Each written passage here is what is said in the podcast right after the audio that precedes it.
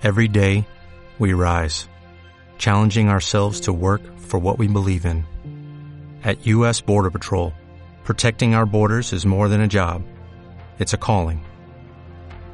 Agents answer the call, working together to keep our country and communities safe. If you're ready for a new mission, join U.S. Border Patrol and go beyond. Learn more at cbp.gov/careers.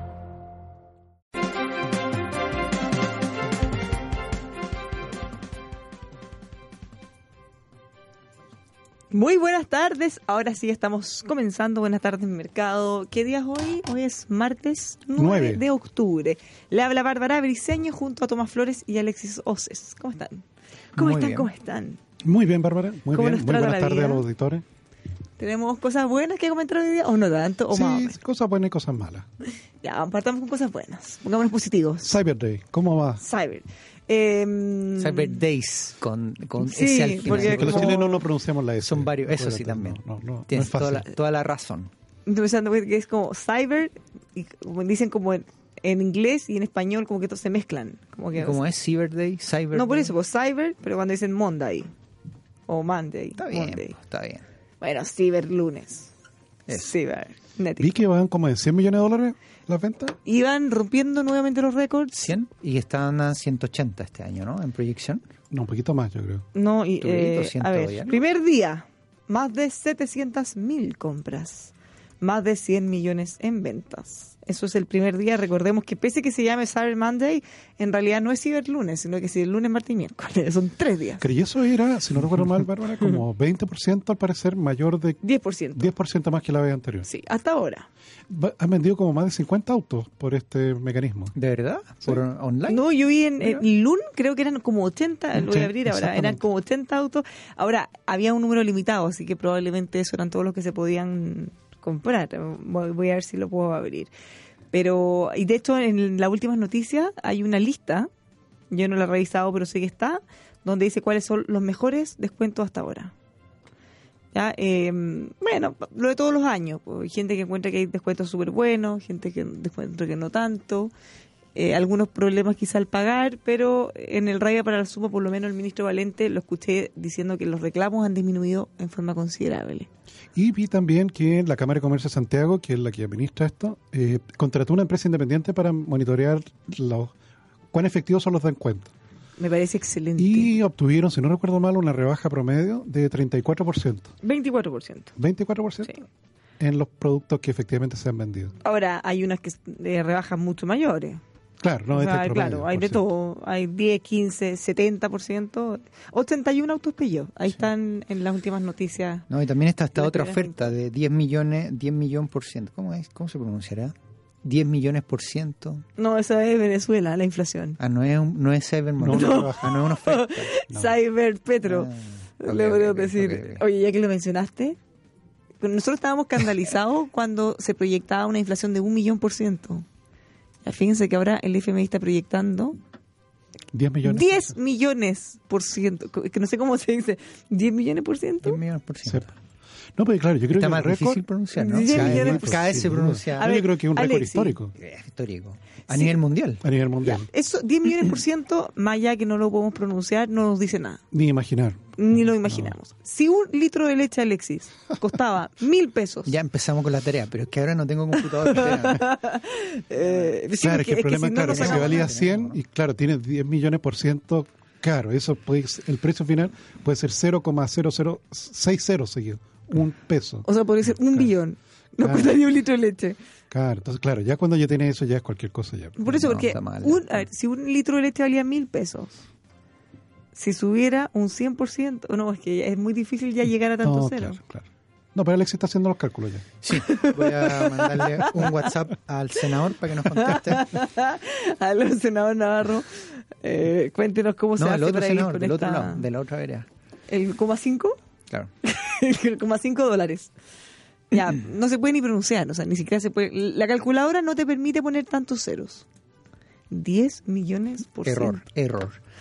Oye, lo del Cyber Monday en este caso, eh, bien, ahora, ¿no les parece? Porque cuando uno diferencia los años, todos los años bate récord, todos los años aumentan la- las compras, independiente del ciclo económico que estemos viviendo, sigue habiendo una gran demanda por estos, eh, por estos días de oferta. Entonces, yo siempre me he preguntado si acaso eh, nos falta plata o nos faltan días con ofertas. No, ¿Te has que- preguntado, no? que, De- genera un efecto de desplazamiento. O sea, dineros que, que. O sea, los concentras para ya sea deuda o ahorro, pero los concentras para tratar de pescar el, la rebaja. Pero ¿qué tanto? O sea, efectivamente hay algunos productos que están muy, muy mucho más baratos de lo que estaban, pero hay otros que no es tan significativo. Entonces, ¿por qué se concentra tanto en este periodo?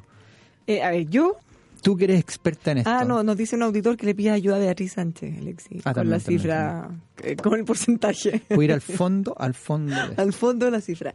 A ver, yo como compradora profesional les puedo decir que eh, no hay, para una persona compradora compulsiva, e incluso si nos vamos al otro extremo, para una persona, en tu caso Alexi, una persona muy manito guagua, acabo de poner los dos extremos, ¿ya? Una persona que le gusta mucho comprar y una persona que no le gusta ¿Qué nada imagen comprar. estás haciendo de mí? No, la realidad, yo soy gastadora y tú eres ahorrador. Eh. Está perfecto. Pocas palabras son tan sexy. La vida es como el oferta, descuento. Entonces, para gente como yo que le gusta comprar, se crean necesidades. Y para gente como tú que no le gusta comprar, probablemente hay cosas que quizás querrías, que no compras, pero que se las vea a un muy buen precio, aprovecha.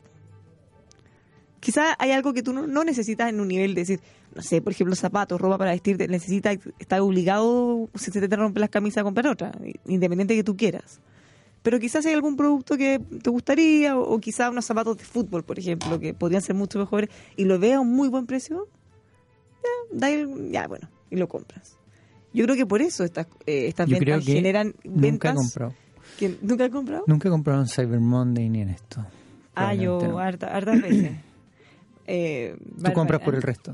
Yo, es que si no comprara, si todos fuéramos como tú, ¿qué, qué haría la economía de este país? ¿En qué país viviríamos, o no? Sí, claro.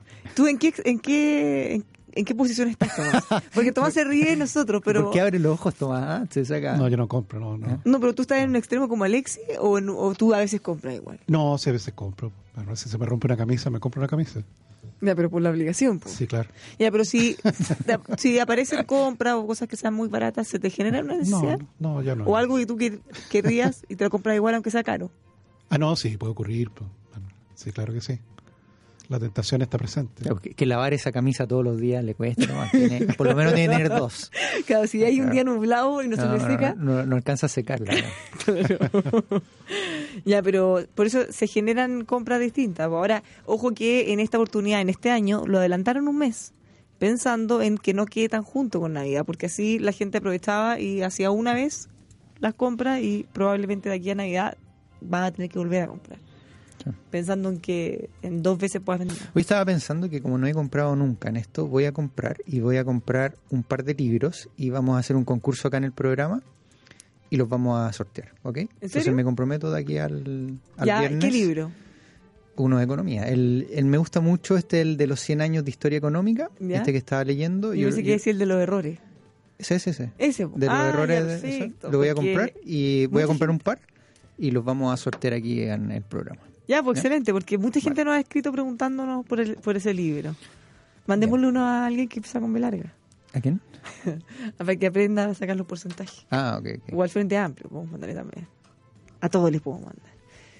Bueno, raya para la suma, mucha gente está comprando. eh, con esto se está potenciando el desarrollo del comercio electrónico. Las ventas, las cifras de consumo que han estado medio alicaídas, por lo menos en el sector retail, también No tanto, las últimas sorprendieron Sí, pues, pero, al alza. Pero, pero en el supermercado. Y auto, sigue Y auto. firme. Autos muy firmes. No, sí. Retail, tiendas eh, han- estado. No, los same store sales siguen abajo y, y- y la verdad que probablemente sigan abajo también durante este trimestre, que es uno de los mejores trimestres en ventas en el retail. Uno puede asociarlo a distintos fenómenos, pero yo creo que en términos de base comparación, teniendo años anteriores con argentinos viniendo a comprar acá y brasileros también, eh, se ha visto definitivamente mermado en estos años con todos los conflictos que tienen en Argentina. Y ahí yo quiero entrar a un tema que es que el Fondo Monetario Internacional rebaja las expectativas de crecimiento a nivel mundial y también rebaja las expectativas de crecimiento en América Latina, incluido Brasil y Argentina. Pero ahí, ojo, con Chile. Porque no las rebajó para Chile, se las subió. No, no, no, no, me estoy refiriendo a Brasil y Argentina. No, sí, pero, pero que a mí me llamó la atención que rebajaron las proyecciones de crecimiento del mundo, de Sí. nuestro continente, excepto las de Chile. No, porque Chile se diferencia. Sí, mira, muchas veces en, en términos de inversiones, Chile, nuestros vecinos son hoy día están pasando por un mal momento. Por lo tanto, Chile destaca en ese sentido. Si Chile destaca, puede ser un, un país refugio en términos de inversiones en un, en un sector como el- o, en un continente en que realmente yo te diría que dentro de lo que destaca en, en- en América del Sur termina siendo Chile, Perú, Colombia, pero ya tienes todos los demás cayendo en, en términos de crecimiento y de hecho Argentina es el peor de todo. El Fondo Monetario Internacional está diciendo y, que la recesión de Argentina, ya sabemos que va a haber recesión en lo que resta del año, ¿cierto? Pero también está diciendo que esta recesión va a durar por lo menos hasta pasado el segundo trimestre. Y yo creo particularmente que son relativamente optimistas. A mí, y dentro de alguna- malo algunas otras proyecciones muestran que a final del próximo año recién van a estar saliendo. Entonces, como se acentúa mucho más la recesión en Argentina, eso te genera también una disminución en términos del crecimiento de América Latina. Ahora, Chile destaca completamente entre todas las otras. ¿Tú tienes ahí las cifras de cuánto es la actualización? A 4%. 4% La de crecimiento. Así es. Sí. O sea, América Latina creciendo un 1,2, Chile creciendo un 4. El mundo creciendo un 3,7, Chile creciendo un O 4. sea que hay una cosa que me parece raro, que hace un poco de ruido, porque nosotros ya estábamos bien acostumbrados, quizás mal acostumbrados, de crecer más que el mundo, ¿cierto? En nuestra historia, en las últimas décadas. Salvo en los cuatro años anteriores que crecimos mucho menos. Así es. Y ahora de nuevo vamos a crecer más que el mundo. Raro, puede ser ¿Por coincidencia. Sí, pu- puede ser coincidencia porque se hablaba mucho que los factores externos, que internos y todos peleaban.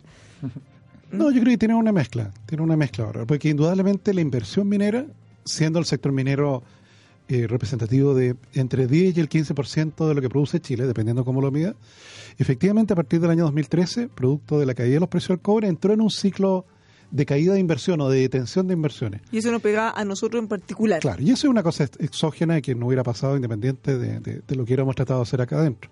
Por eso es que yo recomiendo mirar, eh, dada la, dado la- ese ciclo que tiene la minería y dado que el año pasado estuvo afectado ese sector por un hecho no recurrente, que es la huelga minera escondida, es mirar para el crecimiento económico, que efectivamente se corrigió al alza por parte del Fondo Monetario, el sector no minero. Tú sabes, Bárbara, que el sector no minero, déjame ver, a fines del año pasado estaba creciendo a 1,8%. Esa fue la expansión del sector no minero. A marzo, medio anualizadamente, ya estaba en 2,3. A junio ya iba en 3,4. Y ahora con el dato de agosto está en 3,7. La estimación que yo tengo es que en octubre ya va a estar creciendo un ritmo de 4%. O sea, se ve efectivamente en el mundo no minero Más de un doble. claro, una reactivación notoria. Te fijas que no, no, no, no, no es casualidad. Claro, aquí hay una cosa de recuperación de confianza, recuperación de la inversión. A pesar de que, como diría Francisco Vidal, sigue estando vigente la ley tributaria de Bachelet y la ley laboral de Bachelet, eh, bueno, hay esperanza de que, de que ambas cosas van a ser modificadas. Claro. O por lo menos nos va a seguir profundizando en esa línea. Así es. Entonces, eh, tenemos este crecimiento más, más robusto para Chile, porque de hecho, claro, el próximo año la perspectiva del Fondo Monetario para Chile es 3,4, que es menos que lo que espera para este año de 4. Pero claro, acuérdate que este año de 4 tiene esta contaminación de la huelga de escondida el año pasado. No, y nuestra base de comparación ya va a ser alta. Exactamente. ¿Te fijas? Entonces, por eso es que quizás este año, de no haber sido por ese fenómeno minero, quizás hubiéramos crecido 3,5.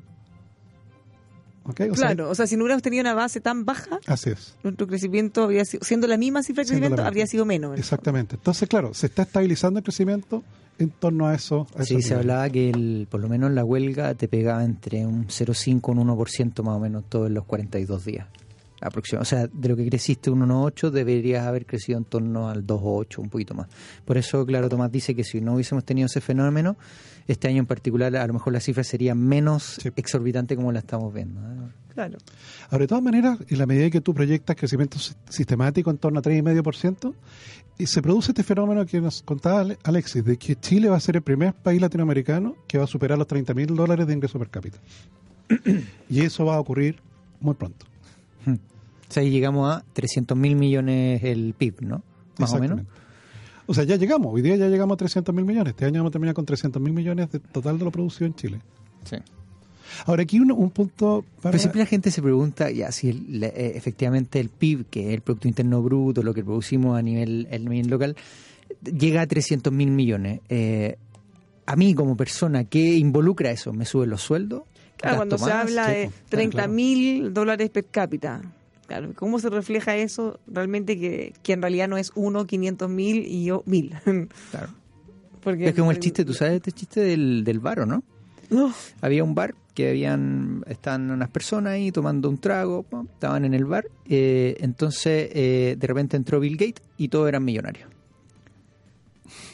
Claro, porque efectivamente es como es, es- es como la expresión de que ahí no importa cuánto gana cada uno, sino que cuánto gana en promedio cada uno. Claro. Es lo que dices tú. ¿no?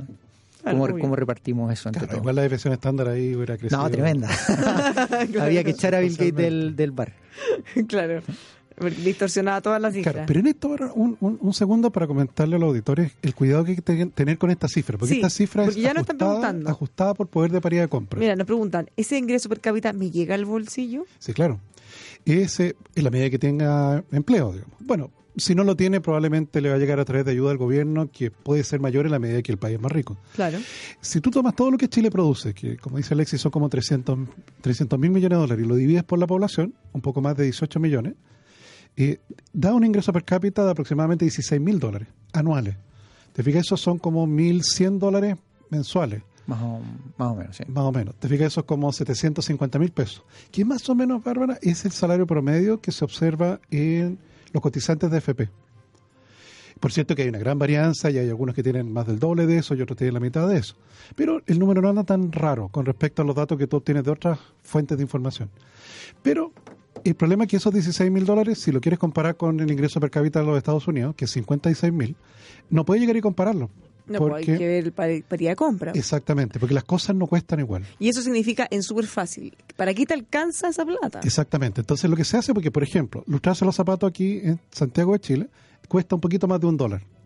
En, en Miami, en el aeropuerto, hay un señor que lustra zapatos, Bárbara. No sé si lo has visto. Yo creo que no te has fijado. Cobra 10 dólares.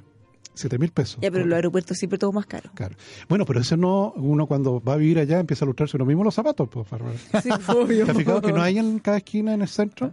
No hay lustradores de zapatos. No, tú se has dado cuenta que casi- la gente, por ejemplo, casi no plancha la ropa. Sí, po. O se compran ropas eh, que, que no se planchen, que tengan telas distintas. O hay unas toallitas que se meten en la lavadora y la ropa sale más tirada. O sea, empiezas a modificar todos los hábitos de tu vida porque las cosas son más caras. Tú vas a estar vencido y tienes que echarte tú. Así es. No hay Entonces, que lo que se hace es tomar, lo que hace el Fondo Monetario es tomar, con el ingreso per cápita que tenemos, ¿cómo, ¿qué calidad de vida tenemos aquí en Chile? Mirando los precios chilenos. Y luego nos dice, oye, ¿qué ocurriría si nos movemos a un país desarrollado y queremos mantener el mismo estándar de vida? ¿Cuánto nos costaría? Claro. ¿Cuánto neces- dinero necesitaríamos? Y ahí, efectivamente, con el dato de ahora, Chile tendría un ingreso per cápita un poquito más de 25 mil dólares. Y ese número es- es ajustado por poder de paridad de compra, es decir, a precios de países desarrollados. Ah, ya. O sea, si nosotros quisiéramos vivir más o menos como viven ellos. Como eh, vivimos nosotros acá con 16 mil, Claro, es el equivalente a como viven ellos con 25 mil. que igual es menos, es la mitad de lo que gana Homero Simpson. Te digo, Homero Simpson gana 50 mil dólares. ¿Te fijas? Un obrero manufacturero de una planta nuclear. El caso de efecto de la ¿Te rosquilla. Nosotros como chilenos, la calidad de vida que tenemos aquí es como la mitad de la calidad de vida que tiene Homero Simpson. Esa es la brecha que todavía tenemos, que la hemos ido cortando, pero esa es la brecha.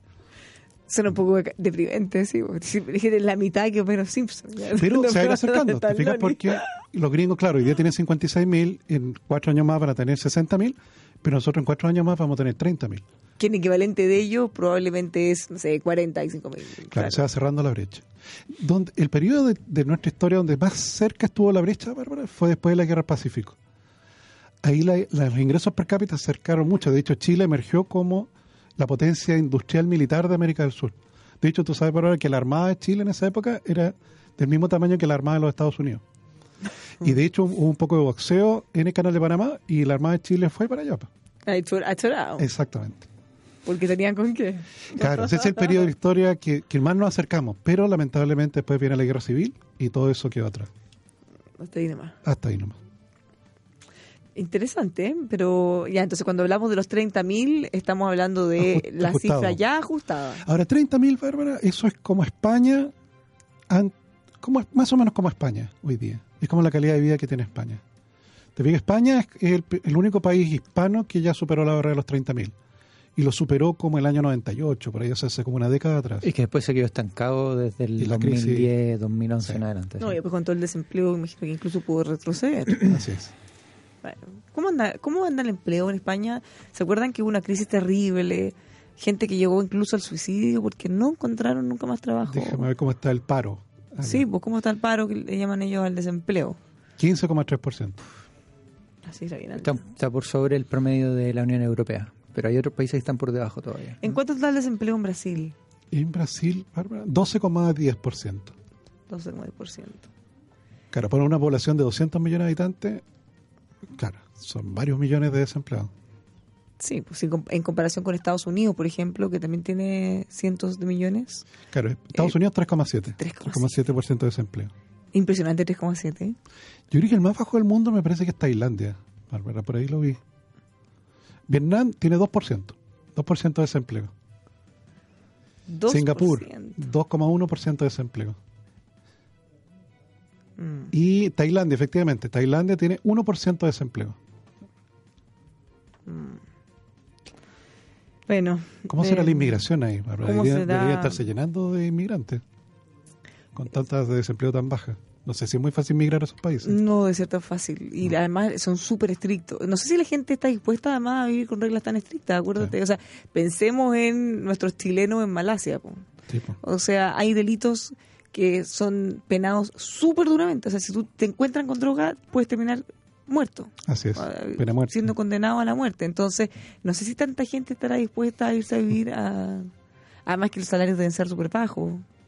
Eh, sí, lo más probable. Sí, lo importante es que te alcanza con eso. Bueno, sí, pues, claro. Sí, y volviendo a Venezuela con este con estas cifras de 10 millones, la verdad que no te alcanza nada. ¿Pudiste calcular? No alcanza- O sea, ganes ver, lo que ganes. A- Un litro de leche que vale mil pesos. Mira, ¿Mil pesos? Sí. ¿Cuánto, ¿Cuánto costaría? Pero después de local, 10 moneda millones por ciento de inflación? sí. No, no tengo teclado. Mira, a ver. Ah, mira, quiero mandar un mensaje a un autor que sacó la cuenta. Ver, revísalo por mientras. Mientras tanto, le voy a dar unos consejos. Porque si quiere hablar de acero, tenemos que hablar de Carlos Herrera. También de construcción y ferretería, siempre Carlos Herrera. Los encuentra en Santa Rosa 2867 San Miguel, máster en acero, carlosherrera.cl. Para que pueda tener más y mejores negocios, para que puedan confiar en usted y en sus servicios. ASR Certificaciones es una casa certificadora que apoya a todas las pymes a lo largo de todo nuestro país, para que así usted pueda, por ejemplo, tener la norma de calidad ISO 9001, para que pueda tener certificación en medio ambiente, responsabilidad social empresarial, mucho más, asrcertificaciones.cl. También los puede llamar al 32-267-0070 asrcertificaciones.cl. Mira, nos escribe un auditor, Hernán Darica, nos complicamos demasiado para calcular la inflación. Dice. Ya, eh, si es que un producto costaba mil, ahora costaría 100 millones. O sea, un litro de leche que antes costaba mil pesos, ahora costaría 100, 100 millones millones. de pesos. Es, que, eh, es absurdo. O sea, no da No, ni siquiera claro. para dimensionar cómo algo que puede costar 2.000 ahora puede costar 100 millones. Estamos hablando de un litro de leche. Por supuesto, la gente al final está a merced de la ayuda del gobierno, que les mande su canastita con comida. Por algo se están yendo desesperados. Es terrible lo que está ocurriendo. Aunque según Navarrín, ¿se acuerdan? El petro está haciendo temblar el mundo. ¿Qué se espera para Venezuela? ¿Puede ser peor? ¿Puede todavía? ¿Tiene espacio para que sigan De empeorando? hecho, el PIB me parece que en Venezuela va a caer este año, déjame ver, 18%. Se espera que el próximo año caiga 5%. Y yo creo que el año pasado cayó 15%. Ya, pero es que, ¿cuánto más puede caer? ¿Cuánto más, dónde puede topar? No, que paraliza finalmente toda la producción de bienes y servicios. Pero no me acuerdo cuánto fue lo que fueron a pedir prestado a China, porque ya han ido varias veces en los últimos años. ¿no? Entonces Sí, no me y han acuerdo. hipotecado, PDVSA. No, sí, sí. claro, porque sí. la petrolera yo creo que la producción cayó como 50% en total. No, Estaban- claro, puede llegar a un punto en que ya no producen más petróleo. Sí, hoy día están, mira, ellos estaban en torno a entre 3 y 4, yo creo que hoy día están en torno a uno y medio, incluso por debajo del millón a veces. Y eso cada vez es peor, porque no es, no es que estén haciendo mantenciones y... No, es como si nosotros produjésemos cobre y de repente nosotros decimos, mira, producimos tanto de cobre, no, ya no podemos producir todo eso, vamos a tener que producir la mitad.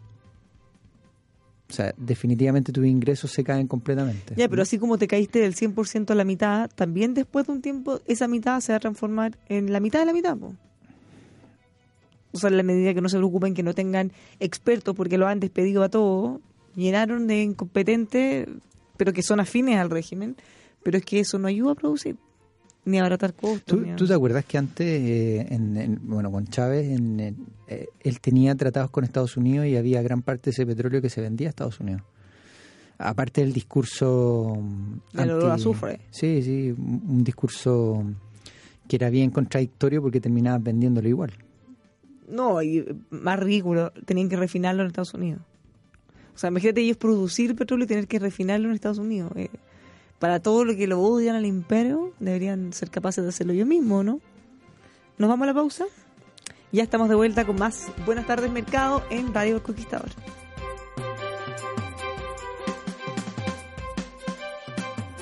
Entonces, eh, ¿cómo andan los mercados en este día martes? Mira, abrieron, Bárbara, muy, muy, muy en rojo. Eh, como te digo, la- el aumento de la tasa de interés en los Estados Unidos, eh, se está, esta es la tasa del bono de a 10 años, del bono del Tesoro. Y en este momento está en 3,24% esta tasa de interés. Eh, hace dos días atrás estaba en 3,21%. Hace, no sé, un año atrás estaba como a la mitad de este valor. ¿Te fijas? Entonces, esta situación que ha ocurrido en los últimos cinco días es lo que ha ido provocando en las bolsas un efecto negativo. Porque poder invertir en este bono que durante mucho tiempo te pagaba muy poco, ahora se convierte en algo atractivo. Y eso hizo que efectivamente las bolsas abrieran a la baja. De hecho, la bolsa japonesa cerró negativa, con una caída de 1,32%. La bolsa china, en cambio, cerró con una pequeña alza, 0,17. Y la bolsa europea, que, que, que hace un rato atrás estaban, hace unas 5 horas atrás, estaban todas cayendo, se, lo- se lograron recuperar y están cerrando efectivamente con valores algo más, algo más positivos. Sí, en Chile, mira, tenemos el IPSA cayendo levemente 0,1% y en Estados Unidos también abajo las bolsas. Y en tipo de cambio, que te ha sorprendido porque ayer se pegó una subida, está terminando el día de hoy en 682 pesos. Así que tu viaje a Brasil, lamentablemente tengo que decirte, cada vez te sale más caro. Porque el real en Brasil, después de las elecciones del domingo, se ha apreciado nuevamente el real y vuelve a Ah, pero cayó harto. Sí. Está en 3,7. Tienes que hacer una provisión mayor para tu viaje. Voy a tener que comer eh, más barato, los carritos, no sé. Qué grande Don Tomás con peras y manzana. Me encantan sus intervenciones. Nos escribe un auditor en nuestro WhatsApp de la radio, más 569-5842-8182. Acuérdese, más Muchas gracias, muchas gracias. 569-5842-8182. También nos puede escribir, nos puede ver en vivo y en directo en Facebook, en El Conquistador FM y en nuestras redes sociales. Muy bien. Oye, yo les quería comentar algo de eh, que hace muy poco apareció el Banco Mundial. No sé si lograron ver el, el último informe que, que pusieron. Y era basado en las tasas máximas convencionales.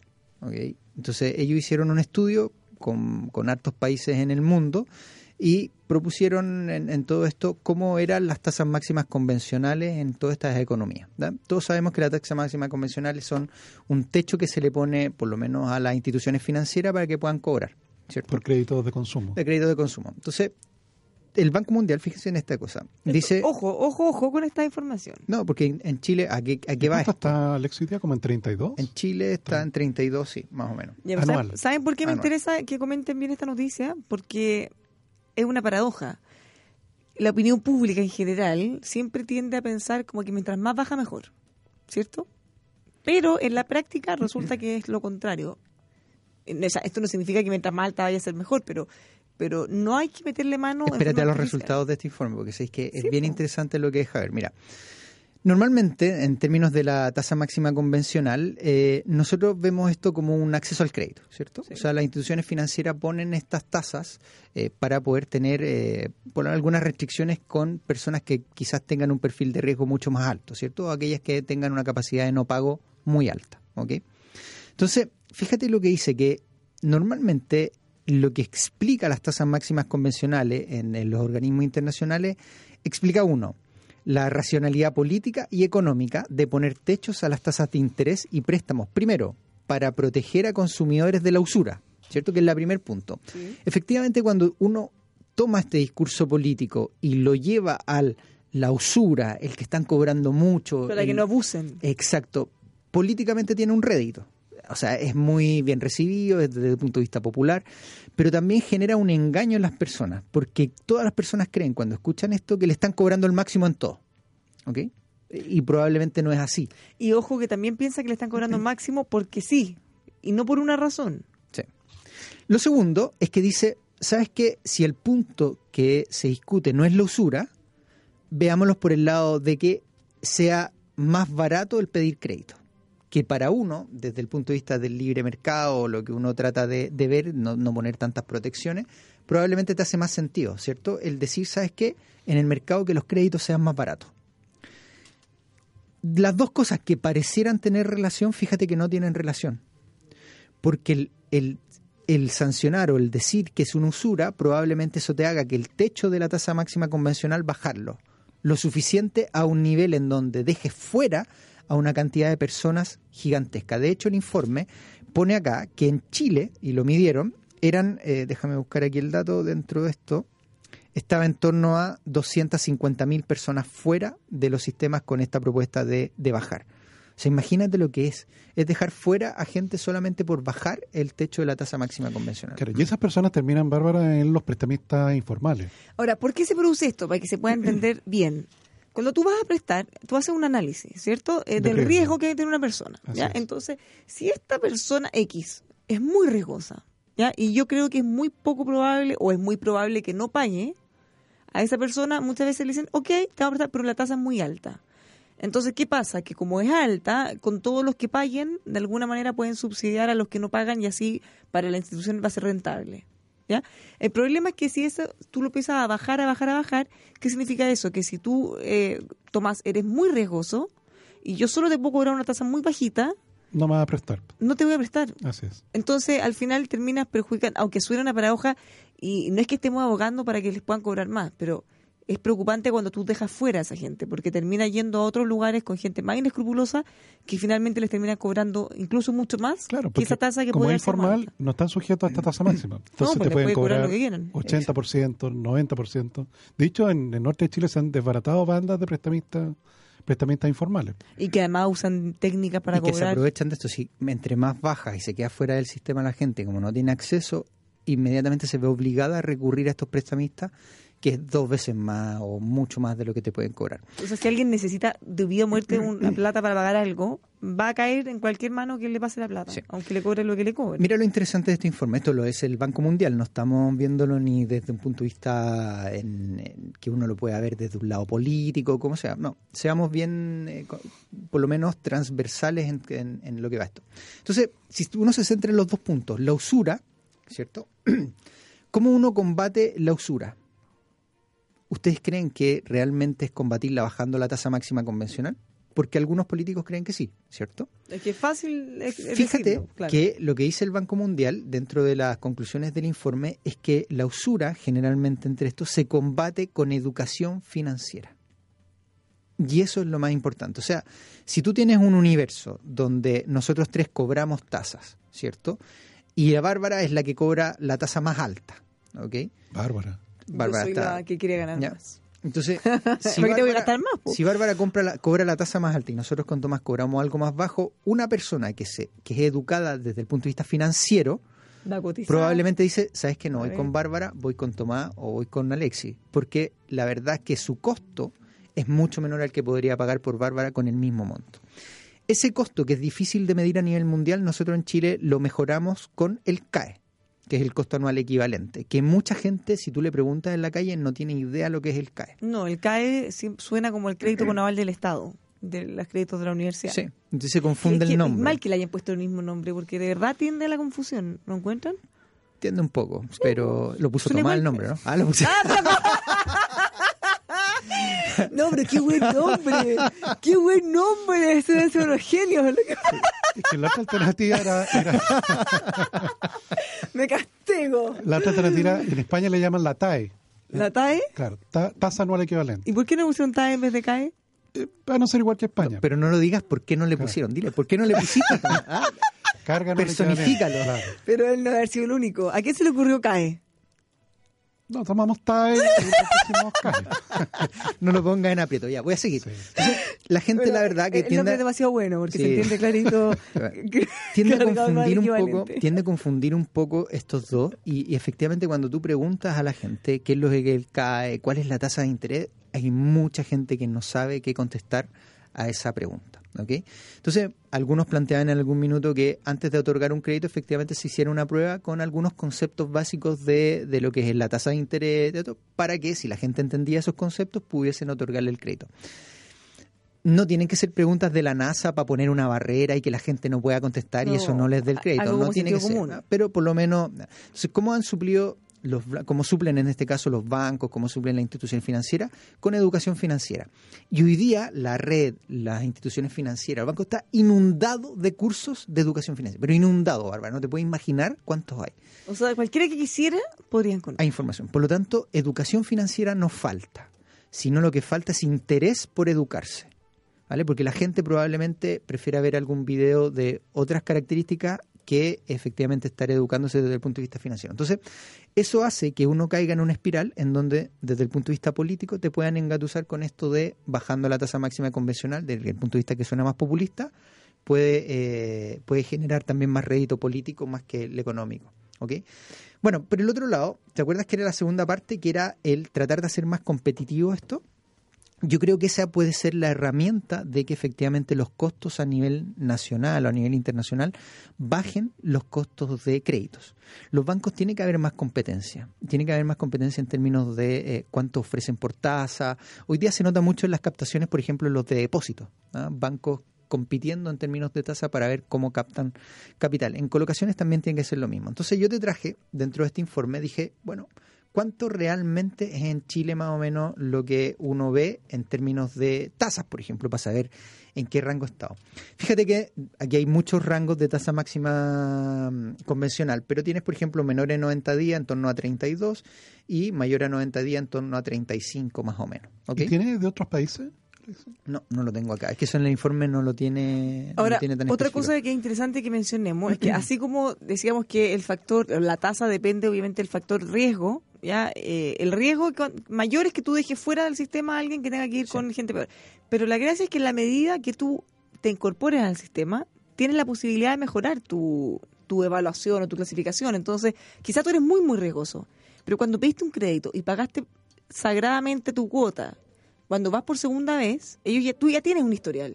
Así es. Entonces, en realidad, si tú ya demostraste ser un buen pagador, pese a que probablemente tu ingreso es bajo o quizás tu trabajo es inestable, pero tú ya llevas tres créditos pagados sin ningún problema, obviamente eso te hace acreedor de una mejor tasa o un mayor cupo de lo que te pueden prestar. Entonces, se va premiando el Mira, buen comportamiento. en- a nivel nacional, más o menos de, la, de, de todas las instituciones financieras, eh, tú tienes más o menos un costo que va entre, para estamos hablando de créditos de consumo, ¿vale? Anualizados. Y esto va en torno entre un 20 y un 25%. Es mucho más abajo que el máximo de la tasa máxima convencional, ¿cierto? Ahora, efectivamente, esto es un, es un promedio, entonces toma los más riesgosos, los menos riesgosos. Y está. Efectivamente, hoy día gente que tiene capacidad de crédito puede endeudarse a tasas muy, muy, muy bajas, incluso más bajas que estas, ¿ok? Pero más o menos te da una referencia del sistema en, en qué nivel está. Imagina que tú miras el sistema y dices, ¿sabes qué? El promedio está en torno a un 20, ¿ok? Y viene alguien y dice, ¿sabes qué? Si está en un promedio en torno a un 20, bajemos la tasa máxima convencional a un 20. ¿Qué significaría eso? Dejar inmediatamente fuera del sistema a todos aquellos que por riesgo tienes que cobrarle mucho más. Claro. ¿ok? Entonces, desde el punto de vista político se transforma en efectivamente un, un, un- un efecto positivo desde la, desde la figura política, pero desde el punto de vista económico, la verdad que está dejando fuera del sistema completamente. Entonces, son ahí vi la cifra, son 275 mil personas que quedaron fuera del sistema el año pasado.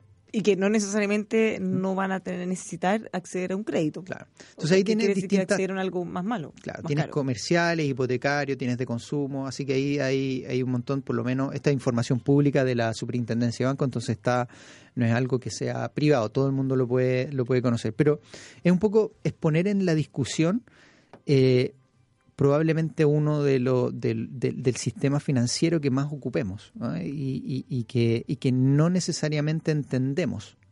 ¿okay? Y que, que deberíamos entender. Sí, sí, sí. Por lo cotidiano. De hecho, en el caso ecuatoriano, me hiciste acordar, Alex, bajaron la tasa máxima convencional a 20% para crédito de consumo y a 10% para crédito comercial.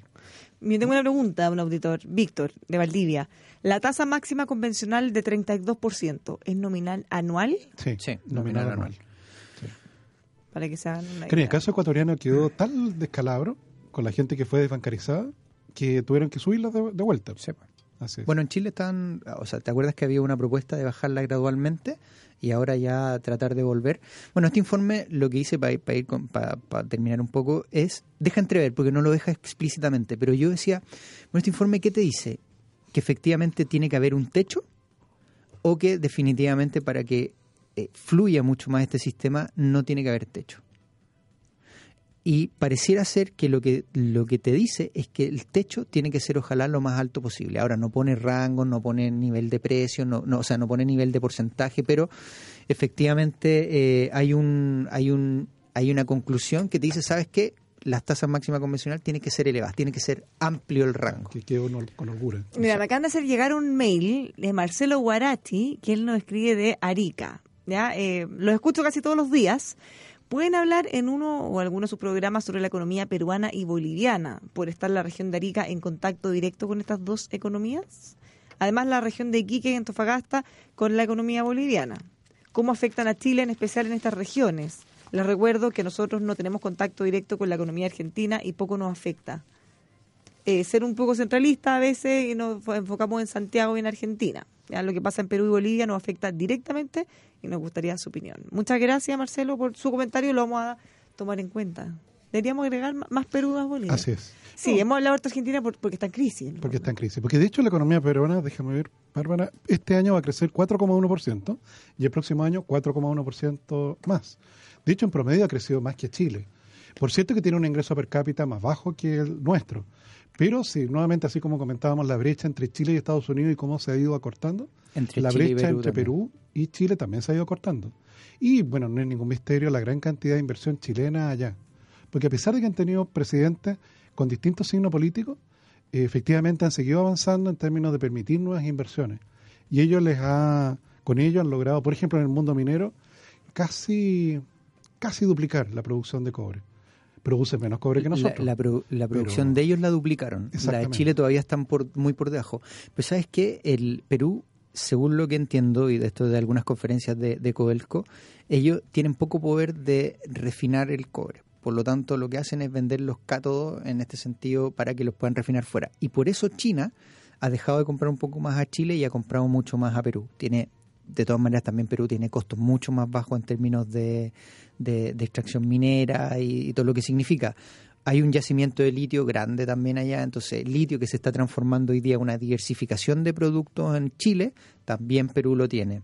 Y eh, ahora, Perú, que una de las diferencias con Chile, no sé si tú puedes explicar bien, pero en Perú se acompaña a aquellos proyectos mineros desde el punto de vista del gobierno, en el sentido de algunas evaluaciones medioambientales, entre otros, te acompaña, por lo tanto acelera el proceso eh, casi a la mitad. En cambio en Chile no, es todo privado y cada uno que haga el... Claro, la dificultad que han tenido con los proyectos mineros que a diferencia del caso nuestro, que, que justamente están en zonas deshabitadas, aquí en Chile, allá no. O sea, efectivamente los Mm. proyectos mineros son en la zona de la selva y habitualmente vive gente allí.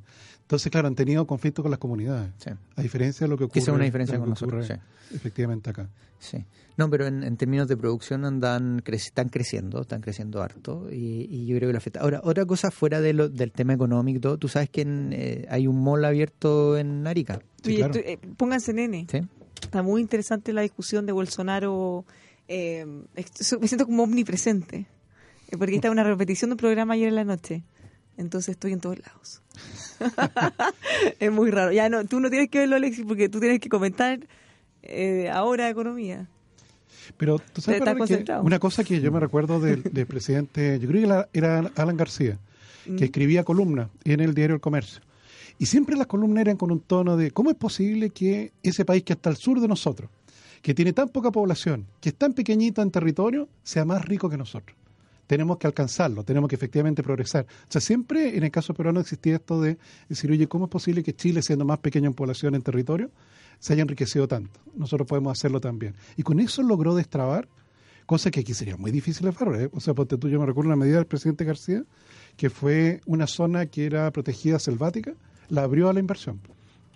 Te fijas como que acá, no sé, un parque nacional. Imagínate, Bárbara, lo que sería aquí la discusión de abrir un parque nacional a inversión productiva. Hay una columna. Espérate lo que va a pasar en Brasil cuando, cuando privaticen. ¿Cuánto tenía? 140 y algo empresas en, en Brasil. Hay una columna eh, que se llama Bachelet es peruana, de Aldo Mariategui. No sé si ustedes la leyeron, que es de 2014, creo. Donde él hablaba justamente de esa envidia, pero en el, en el, buen sentido, ya de que han tenido en Perú, como dices tú, que somos más chicos y así todos hemos logrado avanzar. Entonces, él de alguna manera dice como que Bachelet es peruana porque ha generado todas las instancias que le han permitido a ellos tomar ventaja a nosotros. Así como nadie sabe para quién trabaja, eh, una cosa parecida.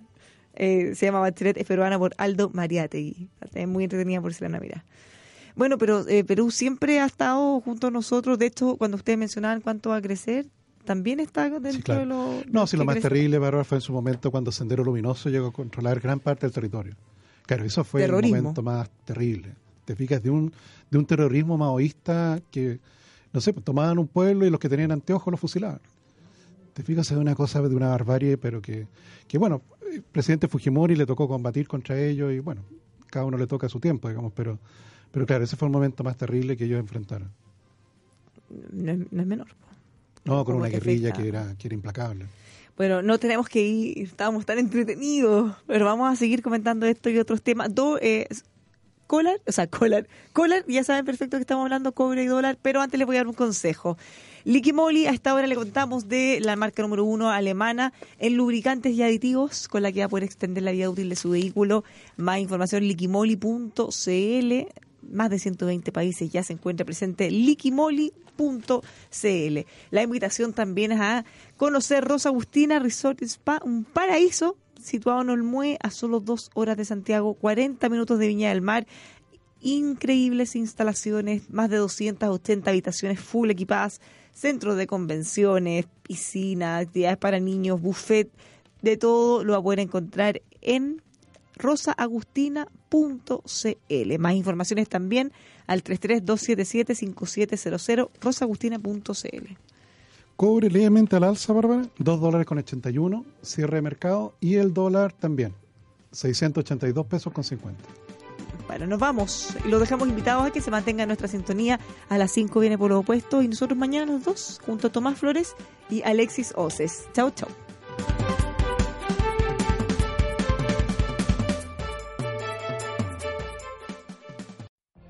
What if you could have a career where the opportunities are as vast as our nation, where it's not about mission statements, but a shared mission? At U.S. Customs and Border Protection, we go beyond to protect more than borders, from ship to shore, air to ground, cities to local communities. CBP agents and officers are keeping people safe. Join U.S. Customs and Border Protection and go beyond for something far greater than yourself. Learn more at cbp.gov/careers.